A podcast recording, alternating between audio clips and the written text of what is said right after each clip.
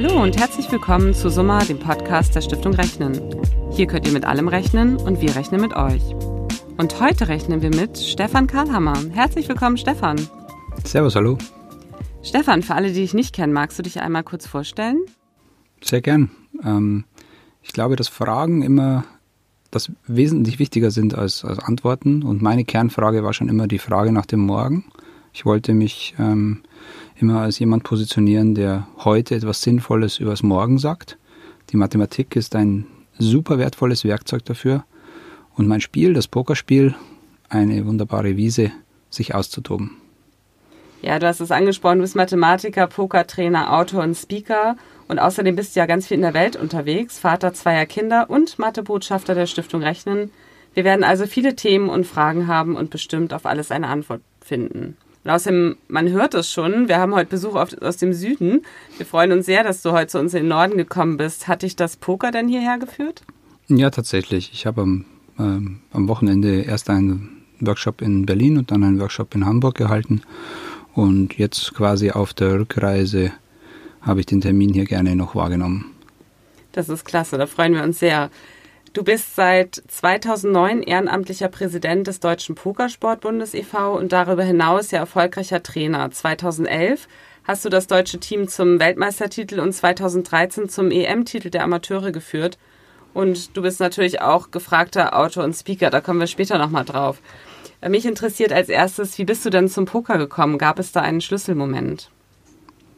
Ich glaube schon. Also ich habe schon sehr früh sehr gerne Karten gespielt. Ähm, vermutlich auch so zu sehen wie so ein Henne-Ei-Nummer.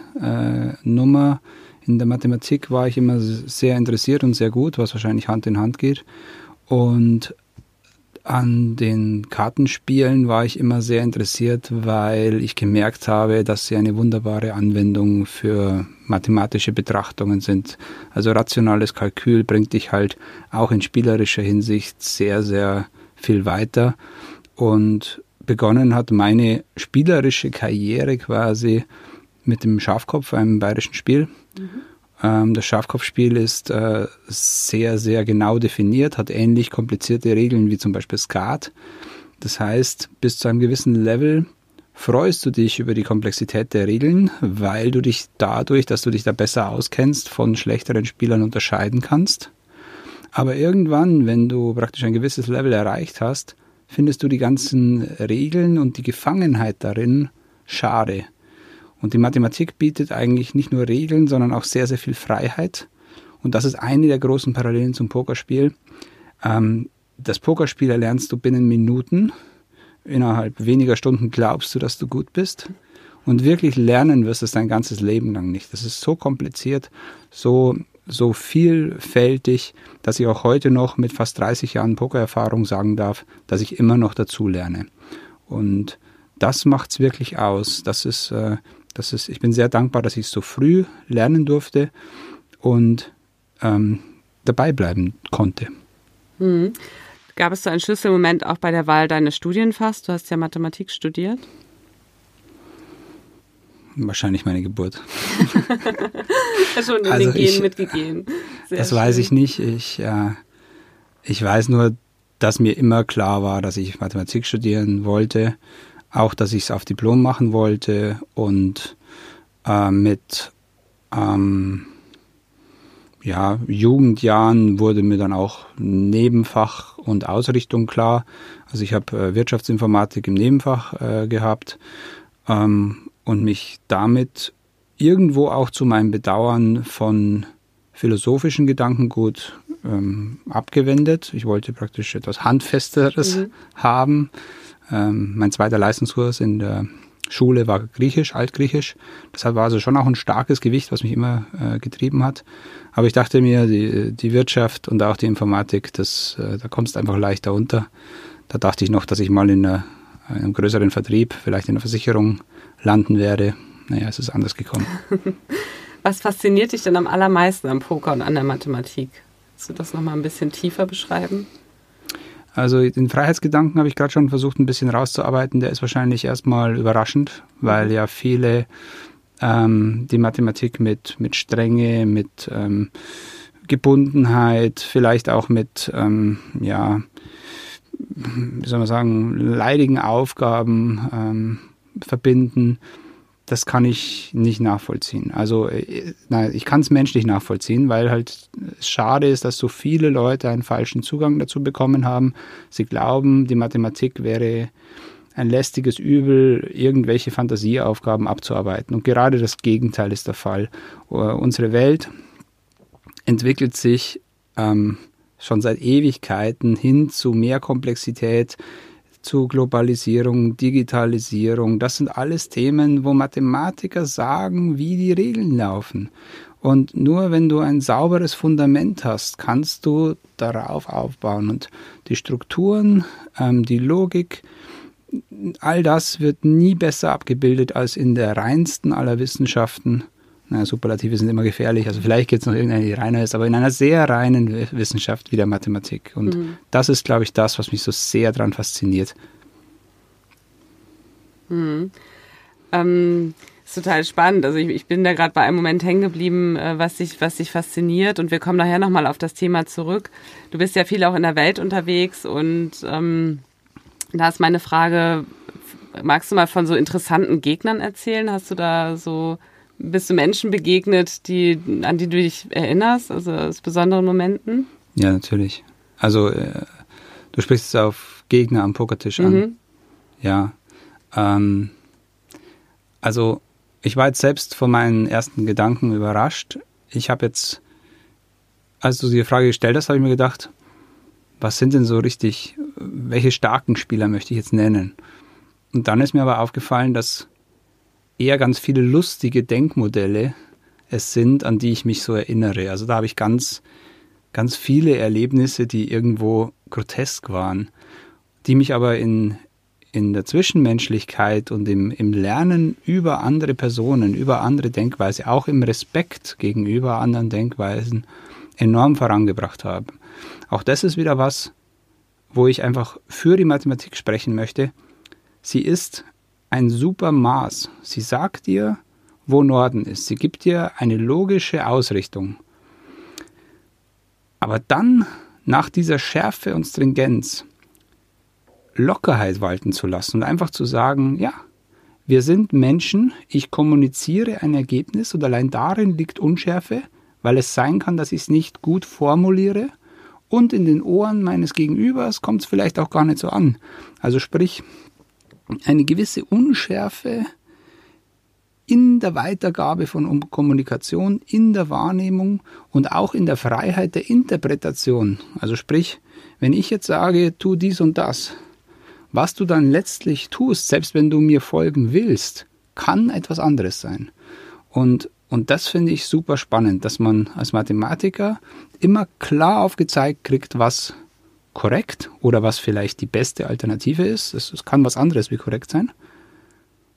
Und wenn man dann danach, nachdem man das weiß, aber versucht, es menschlich zu nivellieren, elegant um die korrekte Lösung herum zu surfen, auch andere Gedanken zulässt, ohne sie niederzuschmettern, nur weil sie falsch sind.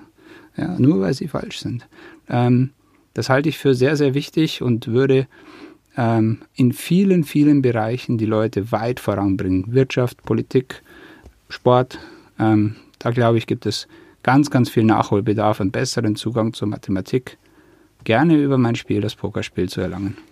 Hm. Du hast es angesprochen, richtig und falsch und um die richtige Lösung auch mal ähm, rum zu, zu navigieren, mal zu schauen. Ähm, beim Pokerspiel gibt es ja Gewinnen und Verlieren. Geht bei dir die Rechnung immer auf? Natürlich nicht. Also, wenn sie immer aufgehen würde, dann wäre es ja kein Pokerspiel mehr. Also sprich, du kannst am Pokertisch wahnsinnig viel beeinflussen, aber hinter dem ganzen Wirken, hinter dem ganzen Handeln, hinter dem ganzen Kalkül ist immer noch eine irrationale Komponente geschaltet. Und diese verwischt das Ganze, also ein, ein, eine rein kausale Ursache-Wirkungsprinzip, wie man es zum Beispiel in der Mechanik hat, das trifft hier nicht zu. Ich tue vielleicht fünfmal das Gleiche und es, äh, es passieren fünf verschiedene Ergebnisse. Wie soll ich da lernen? Über Try and Error geht's nicht. Ich brauche Logik dahinter. Ich brauche, ich muss abstrahieren, ich muss sehen, was das Wesen eines Spielzugs ist, was ihn dominant gegenüber der Alternative macht. Dann erst kann ich, bin ich in der Lage, ähm, wirklich voranzukommen, dann erst bin ich in der Lage zu lernen. Und das ist die große Übertragung rüber ins Fachgebiet der Mathematik oder auch rüber in die Praxis. Leute, die echte Entscheidungen zu treffen haben, die haben damit zu leben, dass sie eben nicht genau wissen, was das Morgen bringt, was die Zukunft bringt, dass sie, irrt, dass sie irren können. Und davor, dass davor so viel Angst in unserer Gesellschaft äh, existiert, halte ich für einen großen Fehler. Die meisten Leute wollen immer entscheiden, so lange bis sie entscheiden. Und dann, wenn sie entscheiden, sagen sie, oh, das könnte ja falsch sein, können wir uns da nicht absichern oder sonst irgendwas. Das ist keine Entscheidung mehr. Die ganzen Scheinentscheidungen, die tagtäglich getroffen werden, sind doch eh alternativlos. In den meisten Fällen ist es völlig irrelevant, ob da eine große Kapazität, ein Mittelklasse-Arbeiter oder ein Laie sitzt. Alle würden das Gleiche machen. Der Chef trifft nur an ganz wenigen, Entscheid an ganz wenigen Stellen eine wirkliche Entscheidung und dafür wird er belohnt. Dafür bekommt er, ähm, dafür kommt er viel, viel mehr Gehalt als der normale Arbeiter und dann sollte er auch den Mut zum Risiko haben. Hm, du hast es angesprochen, eins deiner Kernthemen ist ja auch entscheidend ins Ungewisse. Da bist du auch als Keynote-Speaker im Land viel unterwegs und auch im Risikomanagement finden deine Strategien da ja großen Anklang. Was kannst du dann, ich sag mal, ähm, Chefs dabei vermitteln? Ähm, ich glaube, das Wichtigste ist, was ich nicht vermittle. Also ich stelle mich nie irgendwo hin und erdreiste mich, ein, einem Experten auf seinem Gebiet zu sagen, wie er seinen Job zu machen hat. Ja, also das ist einfach vermessen.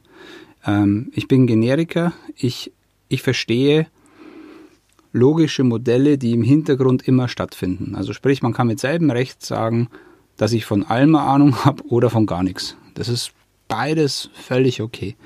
Im Wesen sehe ich meine Arbeit gut vergleichbar mit der eines Fabelerzählers. Also sprich, ich höre mir an, ich höre gut zu, was denjenigen oder die Sachlage beschäftigt. Und dann übersetze ich es in eine der beiden Welten oder eine Mischform, nämlich die Mathematik und das Pokerspiel, wovon ich was verstehe. Und dann führe ich die Geschichte in meiner Welt fort und sage, wie ich in meiner Welt handeln würde. Und dadurch entsteht ein Bild bei meinem Gegenüber und er kann das für sich zurück übersetzen in seine Welt der Mathematik spricht man, glaube ich, von Transformation, dass mhm. man, wenn man ein Problem in einer Welt nicht lösen kann, dass man es in der anderen löst und dann die Lösung zurück überträgt. Und würdest du dann trotzdem manchmal gerne raten, mutig zu sein, auch mal ähm, tatsächlich voranzugehen, einfach mal machen? Mut ist ein sehr komplexes Thema. Ähm, Mut hat ähm, einen enorm positiven Charakter in den Köpfen unserer Gesellschaft. Ich sehe Mut sehr differenziert. Mir ist es am allerliebsten, wenn ich nicht mutig sein muss. Also sprich, wenn ein Tag, eine Spielsituation, was auch immer, voll nach Plan geht, dann brauche ich keinen Mut. Dann wird es einfach ein Startzielsieg. Also sprich, ich bin von Anfang an Favorit und es passiert nichts Übles und ich gehe ins Ziel und der Kas ist bissen, mhm. wie der Bayer sagt. Ähm, das heißt, die Abwesenheit vom Mut ist eigentlich der Ritterschlag einer guten Planung, das gar nicht nötig ist. Ähm, aber so läuft es halt nicht in der, in der Welt. Es passiert immer irgendwas, was du nicht so am Plan, am Schirm oder was auch immer hattest. Und dann brauche ich Mut. Oder auch Demut. Dass ich einfach sage, ey, der Plan war vielleicht mal gut, aber jetzt hat sich die Welt weiterentwickelt und jetzt ist der Plan Mist. Also wäre es jetzt das Beste, aufzugehören. Ja? Also aufgeben ist nicht per se schändlich. Das kann durchaus die jetzt neu beste Option sein. Aber wir würden ja dann zugeben, dass wir vorher falsch lagen. So wirkt das in der Gesellschaft. Und deswegen kommen dann die Todsünden. Eitelkeit. Ähm, und und man schießt ein schlechtes am Guten hinterher, weil man nicht zugeben möchte. Und mit etwas Glück funktioniert diese Art von Mut auch. Und es geht doch auf und dann sagt man, gut, dass wir nicht aufgegeben haben. Ja? Das ist so die, die Denke, wie, wie sie in unserer Gesellschaft sehr verbreitet ist. Ich habe da nichts dagegen. Manchmal muss man tatsächlich nochmal die Zähne zusammenbeißen, eine Schippe drauflegen, diese ganzen geflügelten Worte. Das ist alles gut. Aber das ist nicht alternativlos. Und ich möchte, ich möchte dafür werben, praktisch in einer neuen Situation neu und möglichst rational zu entscheiden. Das kann mal sein, eine Schippe drauflegen und das kann auch mal sein, es bleiben lassen.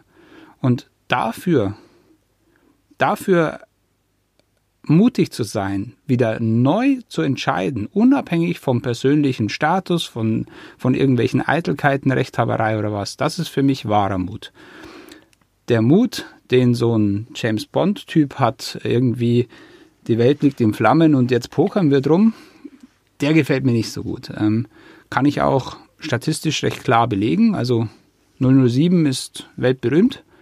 Und wenn ich mir dann eben die Handlungsmaximen von so einem James Bond anschaue, dann macht es einfach nur Sinn, auch seine Kollegen anzusehen. Ja, also 006, 005, 004, die anderen Doppelnullen, alle tot. Mhm. Vielleicht ist die Handlungsweise zu überdenken. Ich habe halt nur ein Leben. Ja, und Daniel Craig hört ja auch bald auf als 007. Also müssen wir mal schauen, wie es weitergeht, ob da noch jemand kommt. Ähm, darfst du vielleicht aus, aus deiner Erfahrung mit den Unternehmen, mit den Fragen, die dich da begleiten, mal ein konkretes Beispiel nennen? Also ich finde das Thema total spannend. Also hast du vielleicht mal jemanden beraten, der tatsächlich dann den Mut hatte, Nein zu sagen zu etwas oder etwas aufzugeben, an einer Idee nicht mehr so festzuhalten? Also wie du sagst, ist ja unglaublich schwierig in unserer Wirtschaft, in unserem Wirtschaftssystem, den Mut zu haben. Jetzt ist in diesem ganzen New Work die letzten Jahre ja viel Fail and Learn und man darf scheitern, ne? Also heiter, scheiter und so scheiter, heiter, so rum ähm, und so weiter. Aber ähm, hast du da so ein ganz konkretes Beispiel noch, das du aus der Praxis erzählen darfst? Also äh, ich möchte gern zwei äh, zwieschichtig äh, antworten. Ähm, erstens will ich zu heiter, scheiter was sagen und während ich da rede, denke ich mal noch nach, ob mir ein gutes Beispiel einfällt. Ähm, Scheitern ist auch sowas, was jetzt irgendwie viel zu sehr in Mode gekommen ist, ja. Also Scheitern ist und bleibt Scheitern. Das ist schlecht. Das ist kein Selbstzweck. Ähm, es ist jetzt eine antithetische Bewegung, die zu Recht aufgerufen wurde, weil eben überhaupt niemand mehr sich irgendwas getraut hat, ja. Deswegen ist Scheitern noch lange nicht gut. Aber die, da einfach mal zu akzeptieren, dass, dass das Scheitern nicht bedeutet, dass das Ende der Welt über einen herbeibricht. Äh, das wäre jetzt wieder ein sauberer, kalkulierter Umgang mit Scheitern. Und nicht gleich wieder so, hey, ich muss öfter scheitern. Ja, von mir aus, fahr noch drei Wägen an die Wand. Das kann du bist danach gescheiter. Also ich glaube nicht. Ich, ich, ich ziehe niemals in die Schlacht oder ins Spiel oder in ein Projekt, um dann Mut zuschalten zu müssen oder um dann scheitern zu dürfen. Das ist völlig falsch. Ich ziehe raus. Im Extremfall ist es, wie ich schon mal angesprochen habe, ein Start-Zielsieg ohne Hürden. Interessiert das aber jemanden? Interessiert das die Medien? Interessiert das irgendjemanden? Nein, es gibt keine positive Sensation. Nur wenn du praktisch am Boden liegst und in allerletzter Sekunde noch wie Phönix aus der Asche doch noch gewinnst dann ist das eine Schlagzeile, dann, dann merken das Tausende, Millionen von anderen Menschen und denken sich, so will ich es auch machen.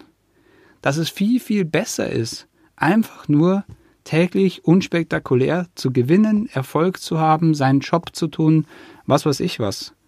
Da, dafür möchte ich werben, dafür möchte ich ja Sensibilität machen. Ich möchte die stillen Helden darin bestärken, dass es nicht so geil ist, im Risiko zu stehen. Ja, ich als, also der Pokerspieler in mir, der geht viel mit Risiken um. Ich, ich, ich, ich weiß, wie es ist, zu scheitern. Und ich weiß, dass ich auch viel über Scheitern gelernt habe. Aber dürfte ich es mir aussuchen, hätte ich lieber jede Partie gewonnen. Ja, dann hätte ich vielleicht nicht so viel gelernt, aber jetzt noch mehr Freiheit. Ähm, und dann könnte ich ja mir irgendwas anderes lernen, ohne Druck. Also das Scheitern ist überbewertet, ähnlich wie der Mut. Mhm. Ähm, konkretes Beispiel. Ähm, das ist tatsächlich schwierig. Und zwar deshalb, weil ich sehr oft durch die Stigmatisierung, die meine Fachgebiete so haben. Also wenn ich sage, ich bin Pokerspieler, dann sagt man, oh, unseriös. Und wenn ich sage, ich bin Mathematiker, sagt man, oh, langweilig. Also sprich, ich darf ja nie bekennen, wer oder was ich eigentlich bin. Ähm, um die Mathematik mehr in, äh, also eine gewisse Lobby zu verschaffen, sitzen wir heute zum Beispiel zusammen. Aber gerade das böse P-Wort, das Pokerspiel, führt dazu, dass ich ganz oft ähm, ja wie so eine heimliche Geliebte gebucht werde. Ja? Also äh, ich darf ähm, sehr, sehr viele, sehr, sehr intensive Gespräche führen. Ich darf an sehr vielen Stellen, ähm, ich hätte jetzt fast gesagt mitwirken, aber das ist zu viel gesagt, vielleicht meinen Senf dazugeben. Und ich bekomme auch sehr, sehr häufig sehr, sehr herzliches, sehr, sehr offenes ähm, Feedback, was ähm, mir eigentlich der größte Lohn ist. Das mhm. heißt nicht, dass ich nicht auch Geld nehme, aber ähm, das, da geht mir schon immer am meisten das Herz auf, wenn, wenn sich jemand, ähm, sei es auch ähm, Jahre später, meldet und sagt, an der Stelle habe ich nochmal zurückgedacht, durchgeatmet, abgedrückt und bin glücklich damit. Das muss gar nicht heißen, dass er Erfolg hat, sondern einfach nur, dass er hier und jetzt etwas entscheidet und nicht irgendwie sagt, jetzt schlafe ich mal um eine Nacht drüber. Ja klar, das kannst du morgen wieder machen. Wird es dann besser? Oder, oder verlagern wir nur? Nicht entscheiden ist auch Entscheidung. Das ist eine Entscheidung für den Status quo. Und wenn ich damit unzufrieden bin, aber nicht entscheide, dann sollte ich mal die Logik bemühen und äh, zu dem Schluss kommen, dass ich zumindest nicht mehr jammern darf, weil ich habe mich ja entschieden, dass alles so bleiben soll, wie es ist. Hm. Wir wissen von dir, dass du neben Poker auch gerne Fußball und Basketball spielst. Da gibt es ja auch viele Analogien von dem, was du eben erzählt hast. Also ob du es vom Unternehmen machst oder auch Fußball ist ja auch so ein typisches Beispiel. Da gibt es ja jedes Wochenende in der Bundesliga und jedes, ähm, jedes Mal bei einer Weltmeisterschaft oder Europameisterschaft Millionen von Trainern, die an ihren Fernsehgeräten sitzen, die alles besser wissen und äh, die wahrscheinlich nicht so logisch daran gehen wie der Trainer, der viel Geld dafür bekommt. Also da kann man das ja auch auf diese Bereiche übertragen. Ähm, würdest du dann sagen, dass äh, du auch dort beratend tätig sein könntest mit deinen Erfahrungen aus der Mathematik und aus dem Poker? Es gibt da Beispiele. Also das, äh, das klarst zu benennende Beispiel ist äh, der Basketball-Bundesligist Ratio van Ulm. Da bin ich äh, sehr gut vernetzt, ähm, seit gut einem Jahr auch im Wirtschaftsbeirat. Und ähm, da herrscht eine Firmenkultur, ähm, oder Vereinskultur, wo man wirklich sagt, hier wird langfristig, strategisch und auch ähm, ja, entscheidungstheoretisch smooth, sprich sauber äh, gearbeitet.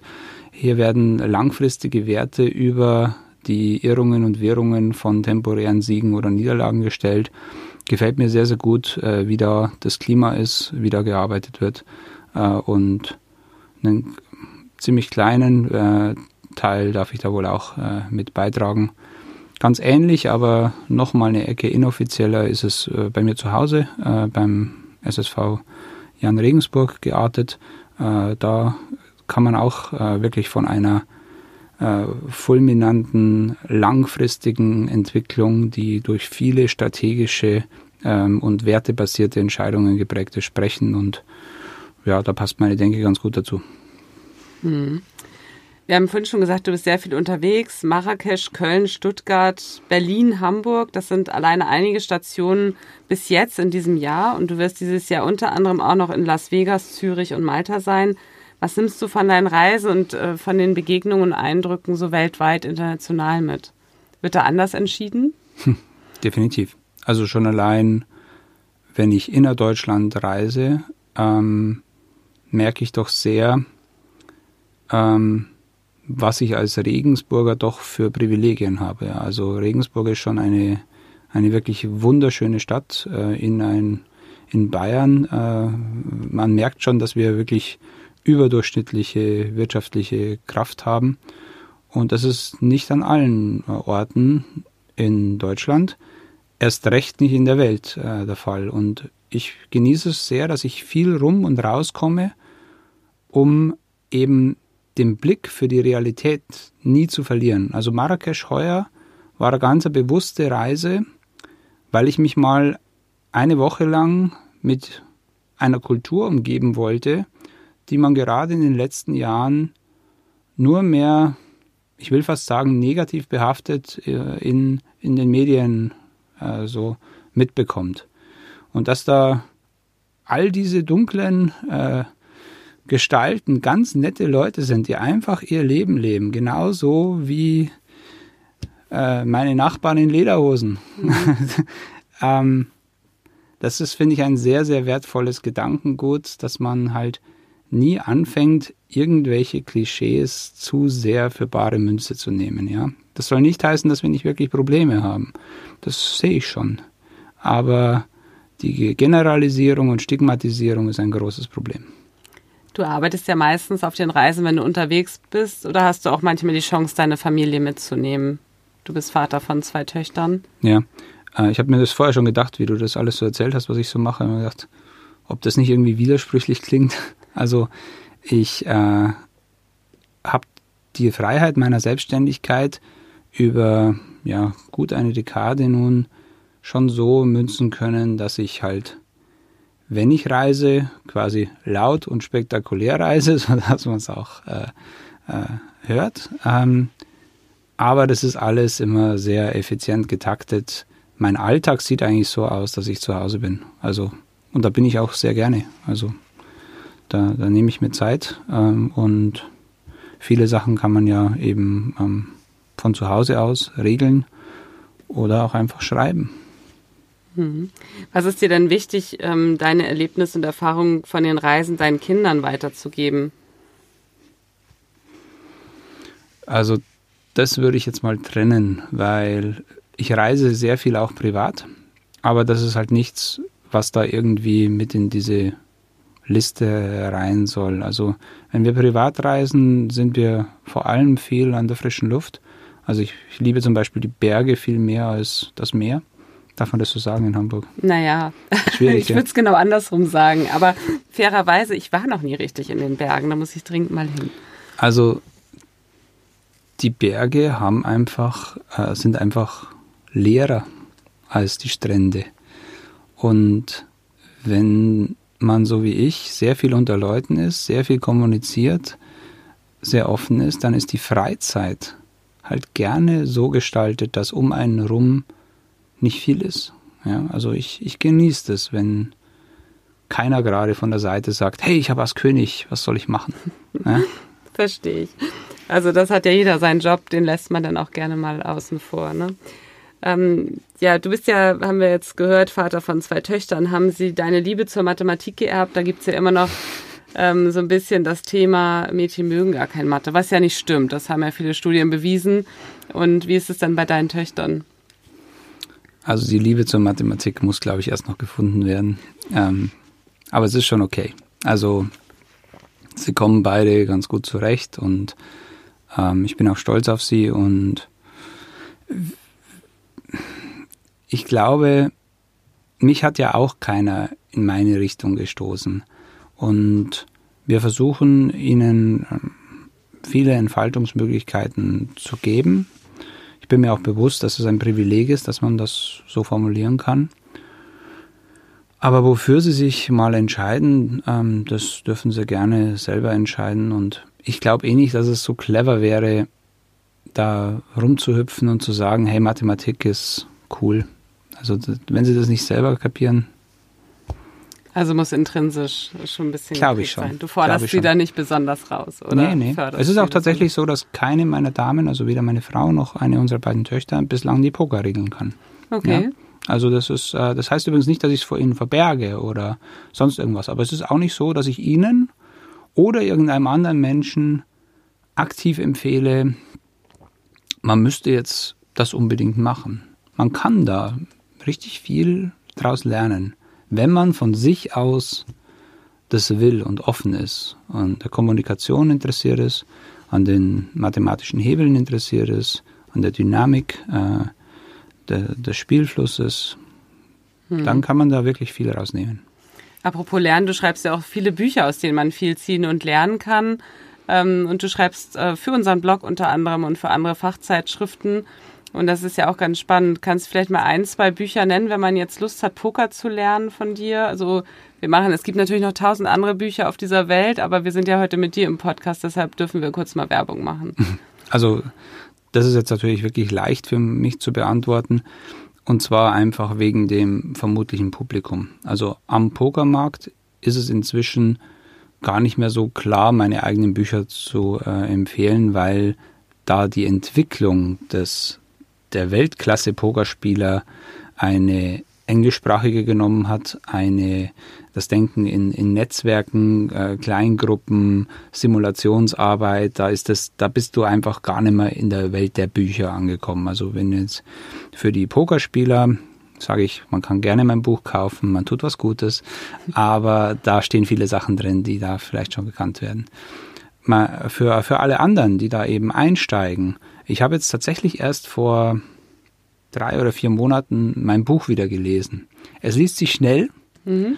und ich bin erstaunt, äh, wie viel ich doch vor zwölf Jahren schon äh, ganz ähnlich formuliert habe, wie ich äh, es jetzt auch machen würde. Also mein, mein erstes Buch ist ja erstaunlich gut gelaufen, ähm, hat sich über 30.000 Mal verkauft, wurde in einige Sprachen übersetzt und war letztlich der Grund, warum ich mich ähm, selbstständig machen durfte. Ansonsten ähm, wäre ich jetzt äh, wohl einfach Unternehmensberater geblieben. Mhm. Wo rechnest du denn privat genau nach? Das würde mich noch interessieren. Was heißt nachrechnen? Also äh, überschlägst du das, was du einkaufst auf dem Markt am Samstag oder nee. ähm, wenn du Reisen vergleichst, wenn du viel unterwegs nee. bist oder nee. ähm, ähm, also ich glaube, dass ich ein großes Glück habe, dass ich gar nicht so viel brauche oder will. Also für mich soll alles einen vernünftigen Standard haben. Und wenn ich mir was wirklich wünsche oder wenn ich was möchte, dann kann ich mir das leisten. Mir ist aber klar, dass das eine Aussage ist, die halt jetzt fast niemandem was bringt, weil oft sind halt die Wünsche größer als das Portemonnaie.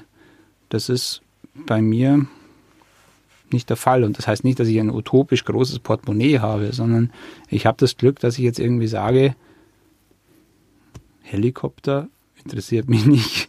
Du hast kleine Wünsche also. Ja, weiß nicht, ob das gleich klein ist. Ich bin halt, mhm. halt, also zum Beispiel, als wir unser Haus gebaut haben, äh, vor, vor zwölf Jahren, da war einfach dann ganz lange angesagt, dass es sinnvoll ist, äh, das Haus abzubezahlen. Ja?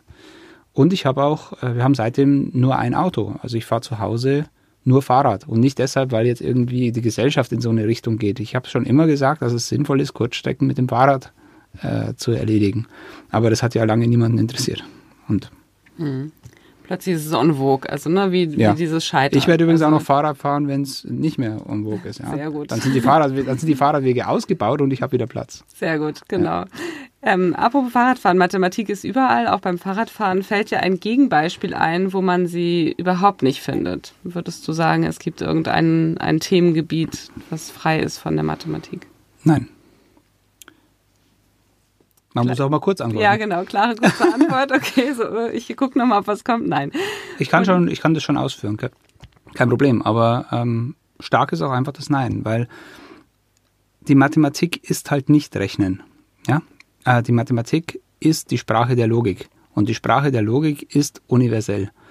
Ähm, also sprich, egal wie weit du irgendwas runterbrichst, selbst irrationale Sachen, ähm, äh, zufällige Dinge entsprechen gewissen Häufungskriterien. Ja, dann legst halt eine, eine Gaußkurve dahinter oder was. Iterierst das Ganze und schon gibt's wieder, wieder eine gewisse Gesetzmäßigkeit. Ich kann mir eine Welt ohne Logik nicht vorstellen.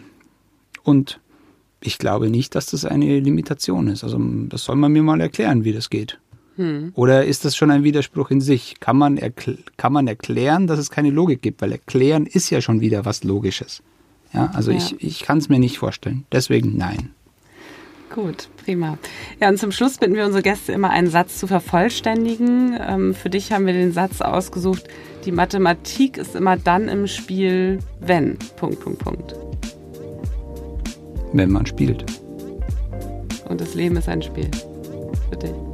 Der große Habe Kerkeling. ja, lieber Stefan, ganz, ganz herzlichen Dank für das Gespräch. Wir wünschen dir eine gute Heimreise zurück in den Süden. Und ja, freue mich wieder bald von dir zu hören. Danke dir. Danke ebenfalls sehr, sehr gerne. Und wenn euch unser Podcast Summer gefallen hat, freuen wir uns, wenn ihr Summer folgt und eine positive Bewertung abgebt. Hört wieder rein, wir rechnen mit euch.